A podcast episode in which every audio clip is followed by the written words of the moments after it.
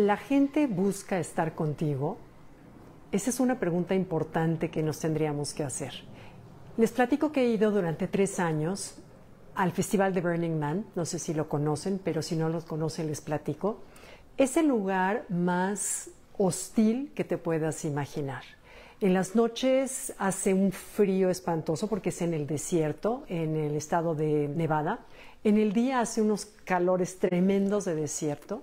Hay tormentas de arena a cada minuto. Hay un polvo muy fino que ni siquiera es polvo, sino es plancton que fue uh, disecado por millones de siglos, porque eso fue océano. Entonces es un polvo fino, fino que se te mete por las narices, por la garganta, en la ropa, en el pelo. Bueno, usar un cepillo es imposible, o sea, ya te resignas a tener el pelo así lleno de arena. En realidad es lo más adverso del lugar que puedas estar.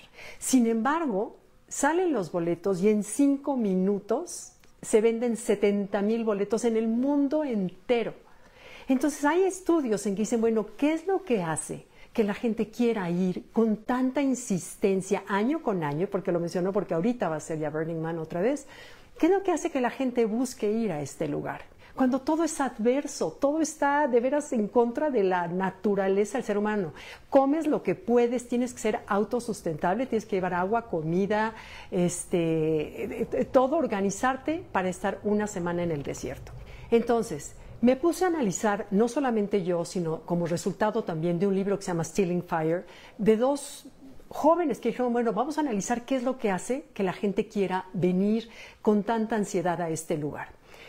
Uno, dejas de ser tú, no puedes llamarte como te llamas, tienes que usar un nombre que sea un apodo, no hay dinero, no puedes comprar absolutamente nada, tienes que llevarlo todo tú, tienes que dar, aportar algo a tu campamento, si es que vas en campamento, que eso es lo mejor, a tu campamento qué vas a aportar tú y qué vas a aportar como campamento a la sociedad. No hay dinero, entonces no puedes comprar absolutamente nada, no puedes comprar un café, no puedes comprar agua, no puedes comprar nada. Entonces, todo es intercambio todo yo te regalo café y el otro me regalan cervezas, el otro me regala agua, el otro da clases de pintura, en otro campamento dan clases de yoga. Todo es un intercambio, pero sobre todo lo más bonito, lo que yo recibí en estos tres años que fui, que tuve de ver la oportunidad de asistir a ese lugar, es el no juicio. El no juicio, la aceptación de ven como quieras, tienes que disfrazarte todos los días, no puedes vestirte de la calle de ciudad normal. Es como crear una ciudad ideal dentro de un mundo irreal, que es durante ocho días, se convierte en la tercera ciudad más grande del estado de Nevada, después de Las Vegas y de Reno. Y en este lugar, que es un festival de cultura, de música, de arte, de intercambio humano, como la parte más bonita de todos, es lo que la gente muestra. Es de aceptación absoluta, de entrega absoluta, de yo te doy, claro que te doy, necesita esto, yo te ayudo. Y como no eres allá nadie, no, nadie sabe ni tu cuenta bancaria, porque como estás disfrazado y estás lleno de arena, nadie te conoce y es pura aceptación.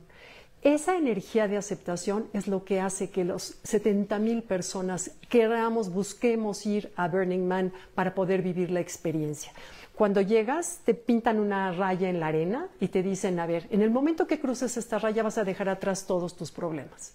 Vas a dejar quién eres, vas a dejar todo. Llegas, cruzas la raya, y en ese momento te dicen, ¿ves esta arena que hay aquí? Acuéstate en la arena, embárrate, haz ángeles de arena, embárrate, porque ese va a ser el estado en el que vas a estar toda la semana.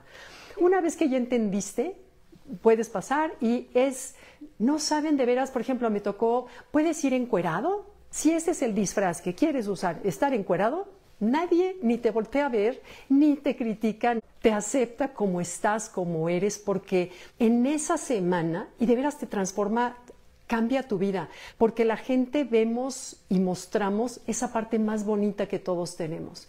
Nadie te enjuicia y saber que no eres juzgado hace que salga lo mejor de ti y te expresas como quieres y hay unas esculturas creadas por los mismos participantes que vamos al festival que verdaderamente dices, bueno, yo que creía conocer de arte, no, no, no tenemos idea de lo que te puede explotar la mente de la creatividad, porque ante una sociedad libre de juicio, todo lo bonito del ser humano aflora Aflora la creatividad, aflora la aceptación, aflora la empatía, aflora la generosidad, aflora el compartir.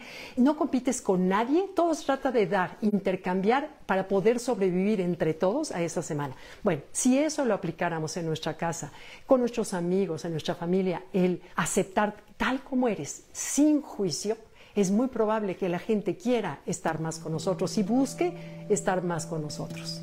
¿Ok? Bueno, gracias. Bye.